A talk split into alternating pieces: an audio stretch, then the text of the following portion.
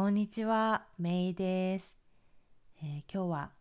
3月31日、えー、3月の最後の日の、えー、今夜に収録しています。この収録が終わったら、え私も、え寝ようと思ってるんですけど、え今日は火曜日収録日なのでマイクに向かってます。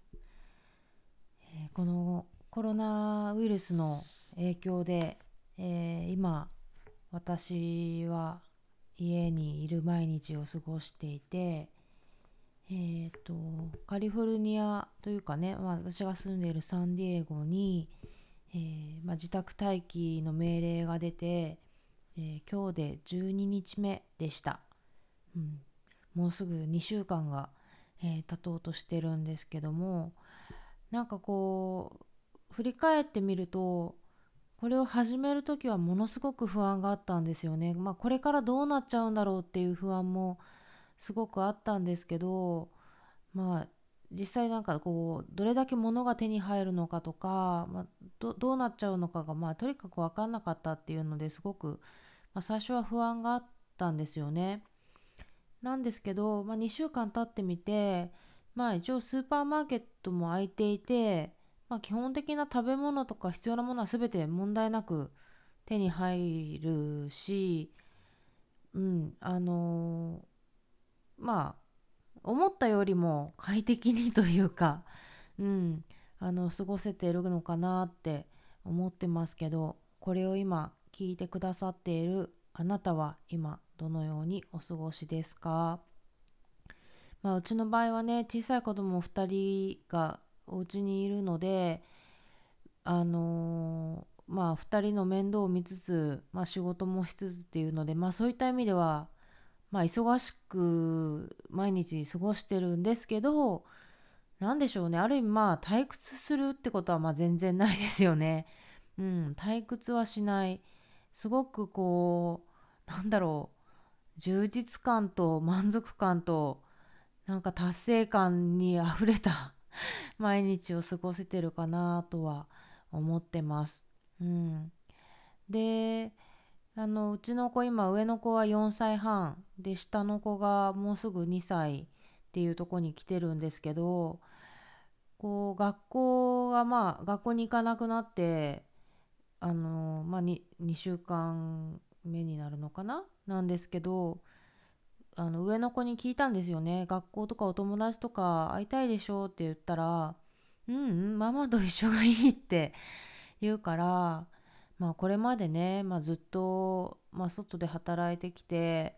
その子供と過ごすのっていうのは平日の夜と、まあ、週末だけだったんだけどもまあやっぱり子供としてはねやっぱり親と一緒に過ごせる時間が長いっていうのはまあ、大したことをしてなくてもねやっぱり嬉しいのかななんて、えー、思って、うん、まあうちの場合は子供が小さいからね今のところその家で退屈をしてるっていうのはなくてまあなんか好きな映画あの娘の場合は「フローズンが」えーと、日本語では「アナ雪」っていうんですよねが好きなので、まあ、それをしょっちゅう見たりとかまたまだこう同じものを何回も見て飽きないあのお年頃なので好きなのを見たりとかあとうちはお庭があるので1日に23回お庭に出て、まあ、自転車に乗ったりなんかあの庭に生えてるものを引っ張ったりとかね 下の子は本当にやんちゃに、まあ、ちょっと遊具とかもあるのでそういうので遊んだりとかしてあの体を動かしてるのでまあ上手に気分転換をしながら今のとこ子どもたちはそんなにストレスを感じずに、えー、過ごせてあの暮らしてくれてるのかなとは思ってますね。で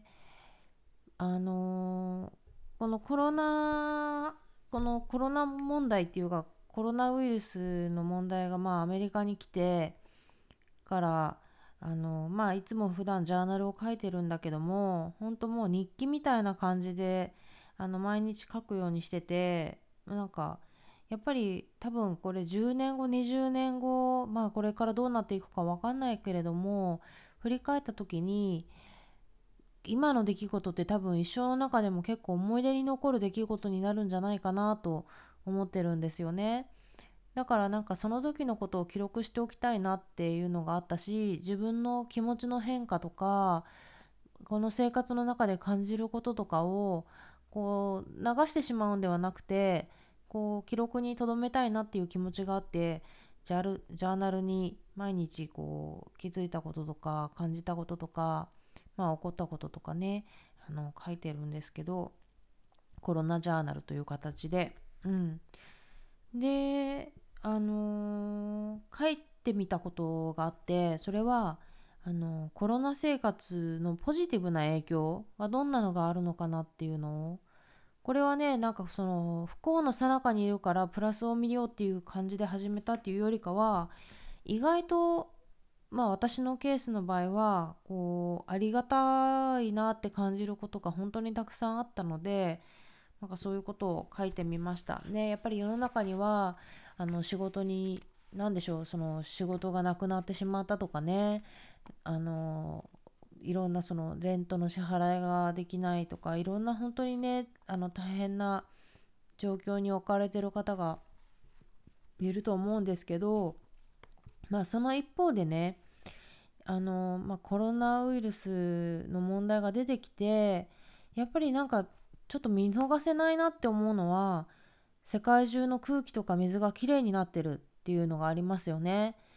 例えばま中国全土あのはそうらしいですし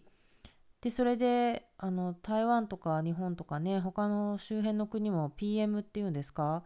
あれがなんか結構減ってるって話ですしあのベネチアの運河もね水がすごく澄んで綺麗になってるっていう話とか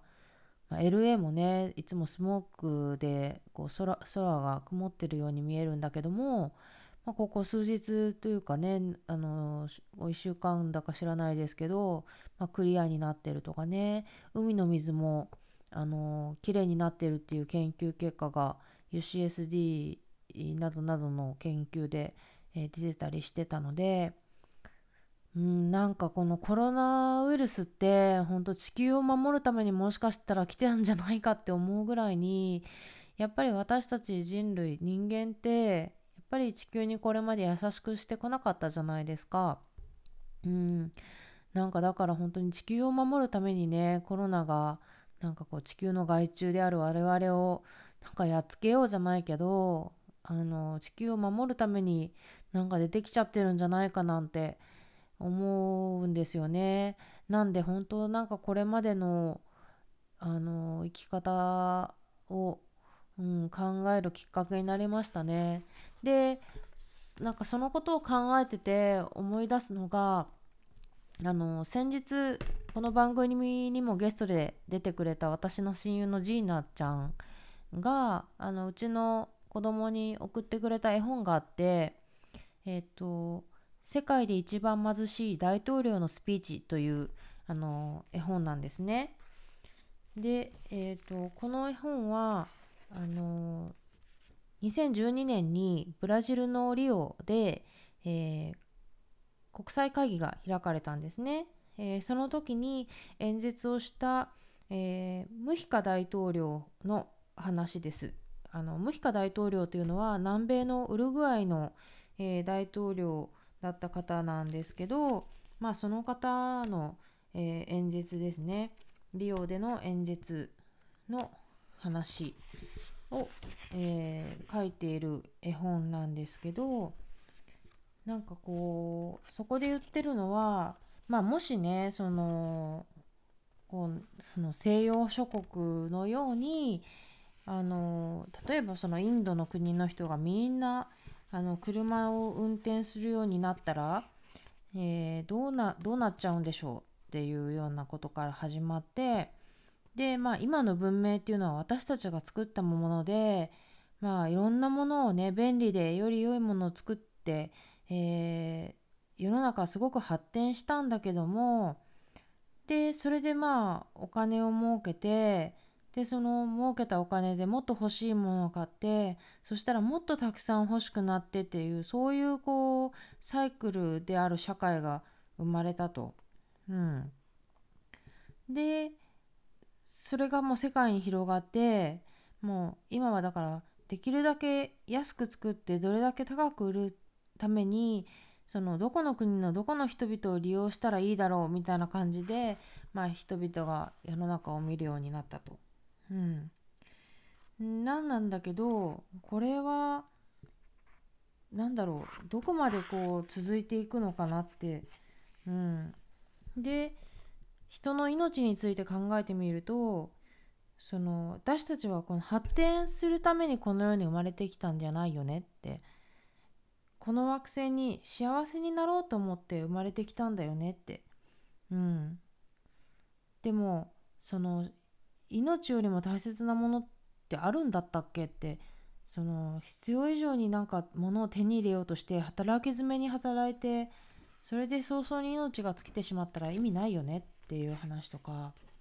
で実際にその彼の国のあの話とかもしていて例えばまあその労働労働者の権利っていうのをあの、まあ、大切にしていて、まあ、今はあの1日6時間勤務で、えー、くなったんだけどもでも実際国民はどうしてるかっていうと6時間働いてる人はもう一つ仕事をしていて以前よりももっともっと働いてえー、もっとお金を儲けようとしていると。なぜかっていうと買ったもののローンを支払わない支払わないといけないとか、まあ、そういったことがあるから、まあ、そうやって気がつけば、まあ、老人になってしまっているみたいな話でね、うん、うん、そういう話とかあと何でしょう。あの本当ならこう何千時間何万時間でもあの使える電球もあるはずなのに、まあ、すぐ、まあ、最近はねその長持ちする電球っていうのも売り始められてるけども、まあ、あえてそのもうすぐなんだろう使えなくなるような製品を作って売ったりとかね。うん。なんかそういうこう悪循環に私たちの文明はあるよねっていう話からあの私たちが今本当に危機にさらされてるのは私たちの生き方なんじゃないですかっていうのがこのムヒカ大統領の、えー、演説だったんですよね。この生き方を変えていくこと変えていかないとあのいけないんじゃないか今の生き方をずるずると続けてはいけないんじゃないかもっと良い生き方を見つけないといけないんじゃないかっていうのをあのムヒカ大統領はこの本の中で言ってたんですよね。うん。でまたこの、えー、絵本の中で紹介されてるのが、えー、古代の賢人エピクロスやセネカそしてアイマラ民族は次のように言いました。貧乏とは少ししか持っていないことではなく限りなく多くを必要としもっともっとと欲しがることである。うん。いやでも本当そうだなって思いますよね。なんかもっともっとって言っで終わりがないからやっぱりそれだと幸せになれない、うん、なーっていうのを思いますよね。で、まあ、話を戻して、まあ、今のあのこのコロナ生活、あの家にいる生活をしているとねあの例えばその週末にじゃあ買い物に行こうって言ってまあ買い物に行くのは OK なので外に出るでしょうそして車を運転して景色を見るとあ車ってやっぱりなんか素晴らしいなって思うんですよね。だ本当にその車に乗って移動するだけでものすごい気分転換になったりだとかまあ実際にその遠くに行って用が足せるってすごくまあ便利で本当にありがたいなって思ってでも家にずっといたからまあそのおかげでこうガソリン代がセーブできたりとかしてそのもちろんガソリンを使わないということで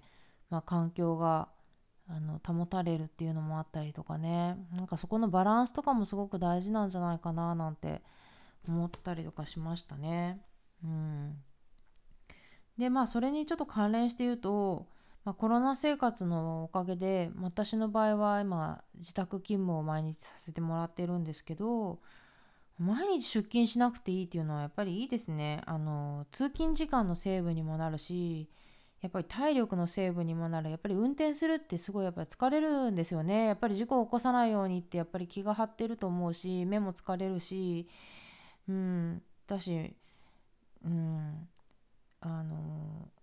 そういう意味で時間のセーブはもちろんだけど体力的なセーブもあるなって思うしあのあとはやっぱりガソリン代のセーブですね。ガソリン代あるいはまあガソリンを使わなくていいっていうのも環境にもいいしお財布にもいいっていう。うん。なんかねこのコロナ生活が、まあ、いつ終わるかまだわからないけどももし日常に戻るとした時にまた毎日出勤しないといけないのかって思うとなんかちょっと複雑な気持ちにもなったりしてなんか週に23回で良くないなんて思ったりもね。まあ個人的にはあの会社に行くっていうこと自体は好きだからずっと自宅勤務は嫌なんですけどなんかそういうバランスが取れるようなね働き方ができたらいいななんてちょっと思ったりとかやっぱり世の中も今ほんとインターネットであのできることも多いからなんかこう100%こうオフラインじゃなくてもねなんかこうおたそれぞれのいいところを取ってねなんかできたらいいんじゃないかななんて思いましたね。で振り返ってみるとやっぱりそのあの通勤をしてた頃って、まあ、私は上の子を朝連れて行ってたんですけど下の子は旦那さんが連れて行っててやっぱりその子供たちを本当早く起こして急いで準備させてまあ、バタバタですよね。うん。なんかそういう生活からね、今、余裕があるなと思って、なんか、うん、自分が今、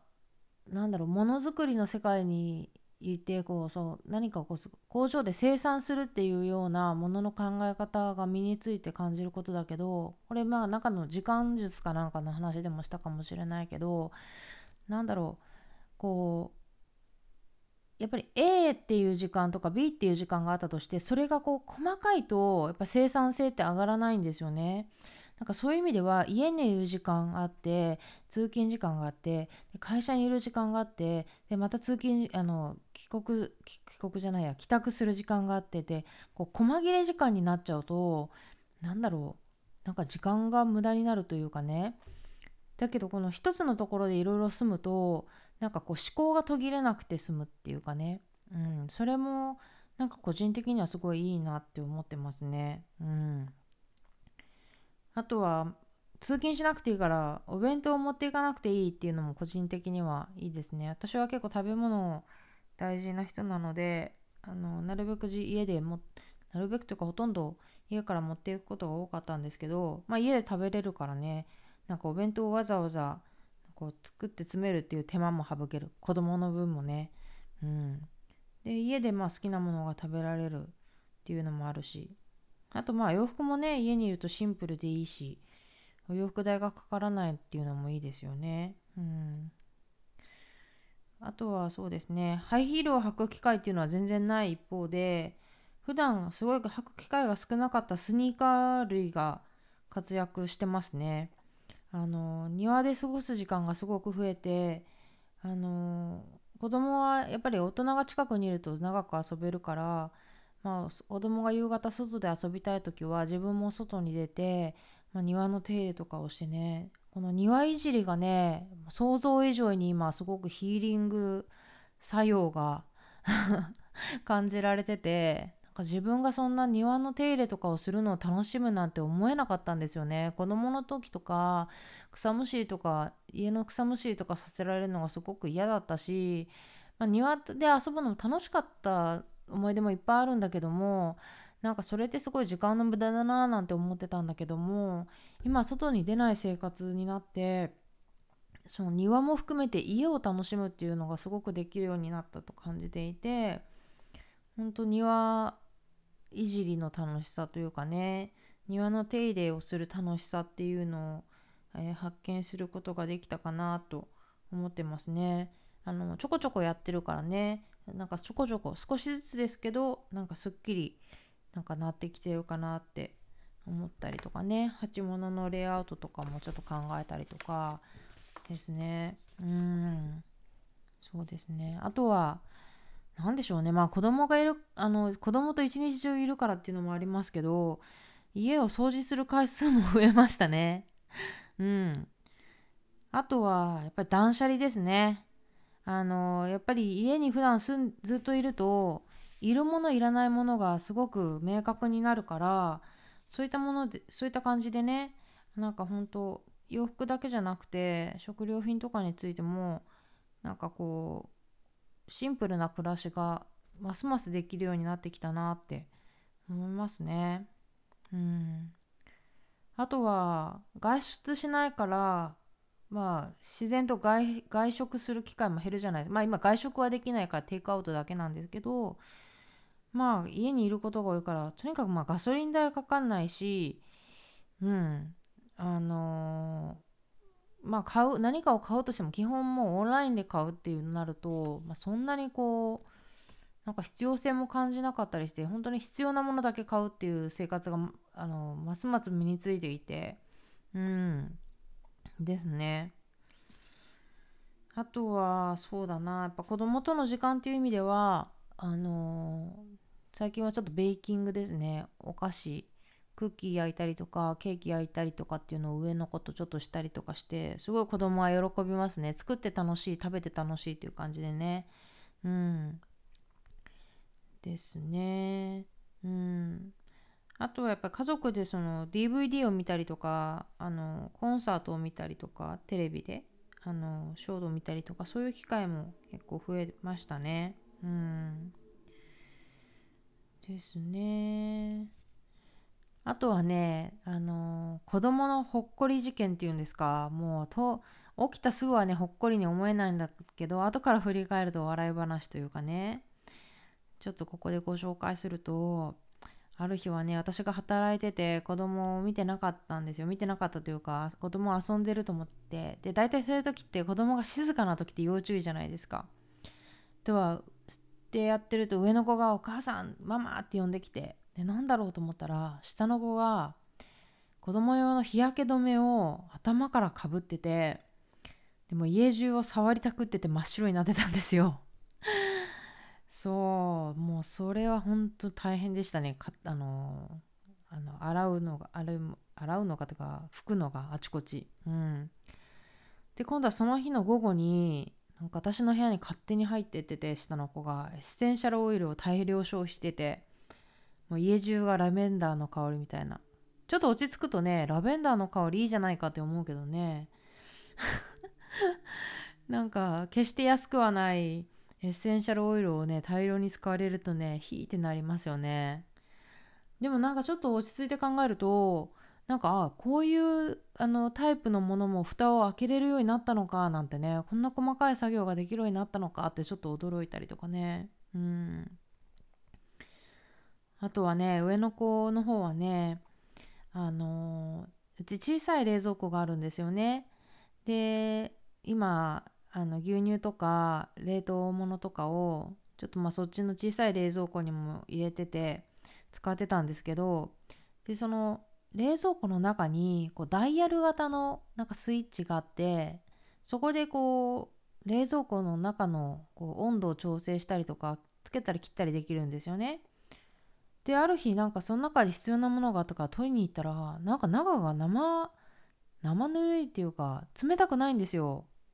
冷凍庫も凍ってなくて中が。あの中に入ってるものが。それでえっと思って見たらそのダイヤルスイッチがオフになってて電源切れてたんですよ。でだからやっぱ上上の子がなんかこう面白いと思ったみたいで消しちゃってたみたいで。うん、今ね食べ物がいろいろなんかこうね自由に買いに行けない雰囲気がある中でガーンって感じだったんですけど、まあね、そんな後から思い出すとほっこりするようなあのいろんなねストーリーみたいなのもありますけども、うん、皆さんはどんな暮らしですかね？ああとはね子供の件で言うと習い事。えっ、ー、とダンスのレッスンがオンラインになってこれはね意外とまあ、うん、まあまあそこそこいけてるかなって思いますね。で、もう一個はピアノですね。ピアノをね、オンラインって結構ね、まあ4歳だからだと思うんですけど、なんか子供は楽譜を見たらいいのか先生を見たらいいのか分かんなくなっちゃうみたいで、あの先週第1回目だったんですけど、えー、今週またトライしてみようと思ってますけどね。うん。はいでまあそんな感じでね私が見つけた、えー、コロナ生活のポジティブな影響っていうのはこんな感じだったんですけど皆さんの場合はどうだったでしょうか、えー、よかったら、えー、近況とともにね今お過ごしの地域、ね、国や地域ではどんな感じですかとかね、えー、どんなことを感じて過ごされてるんでしょうか？ね。えー、ということでそうですね。あとこんな生活の中でまあ確かにまあすごく、違った意味で忙しいんですよねこう移動する忙しさというよりかは家の中でなんかこうフルタイムジョブを2つ3つ掛け持ちしてるような忙しさではあるんだけどもそんな中での私の、えー、ストレス解消は一つは、えー、お風呂ですね。まあ、カリフォルニアもね水道代が決して安くはないのであの、あれですけどでも疲れたなと感じた時はシャワーじゃなくて、えー、お風呂に入るようにしてますね。これが結構効きますね。やっぱり日本人は風呂だよっていう、うん、改めて感じますけどうんお風呂に入ってであのいろいろこうぼーっと考えたりとかねあの時間を過ごすっていうのはすごいリラクゼーションだなと思ってね。まあ、そういったことができるっていうこともありがたいですよね。水をひねれば水が出るとかね。あのまあそういまあ本当お風呂とかもよく考えてるとよく考えてると贅沢品だななんて思うんですけどまあこうやって安心してお風呂が入れるっていうのもありがたいなと思ったりとかね。うん。あとはさっき言ったエッセンシャルオイルですね。あの私はドテラのエッセンシャルオイルが好きなんですけどえー、これも結構いいリラクゼーションになってるなと思いますね。うん。あとは何かな？庭いじりでしょ？うん。なんかね、そんな感じですかね。私が最近やってるのは。あとやっぱりさっきも言ったジャーナル書き出すっていうことね。うん。是非おすすめですので、えー、コロナジャーナルをやってみるのはいかがでしょうかね。なんか先日もあの手帳術の話をした時に書いたけ言った言ったんですけどあの手帳って予定を書くだけじゃなくて起こった出来事を書くっていうのもやっていて私の場合はそのシェルターインプレイスその、まあ、自宅待機になった日から何日が経過したっていうのをまあ手帳にちゃんと123って綴ってるんで今日で何日だなっていうのが分かるしあのその日何をしたっていうのを書いてるからあのあこの日はこれをしたんだなとかあのなんか分かるようになってたりとかしてうんなんかそういうのもこう自分の記録になっていいかなって思うんですよね。うんえー、なので是非、えー、なんかこのコロナウイルスとの生活もあの手帳で、えもうなんだろう記録してみるといかがでしょうかということでなんかよく気が気づけばいつもよりのいつもの倍ぐらい話しちゃってますけど、えー、そろそろ寝る時間になったので今日はこの辺でお別れしたいと思います。なかなかねあの以前みたいにバッチングしてねあのー、取りだめて放送するっていうのができないというよりねまあちょっと特別なこの状況だからなんかそういう話をするみんなも聞く気分じゃないんじゃないかなと思ってあえてなんか最近はねこのほぼ生放送に近いあの形でお届けしておりますということで、えー、皆さんもどうぞ、えー、お元気で、ね、健康第一です、ね、元気があれば何でもできるじゃないですけど、えー、本当ねあのー、このなんだろう治療の方法がまだね、もうすぐ見つかりそうだという話もありますけどまだ見つかっていないウイルスのある生活ですので、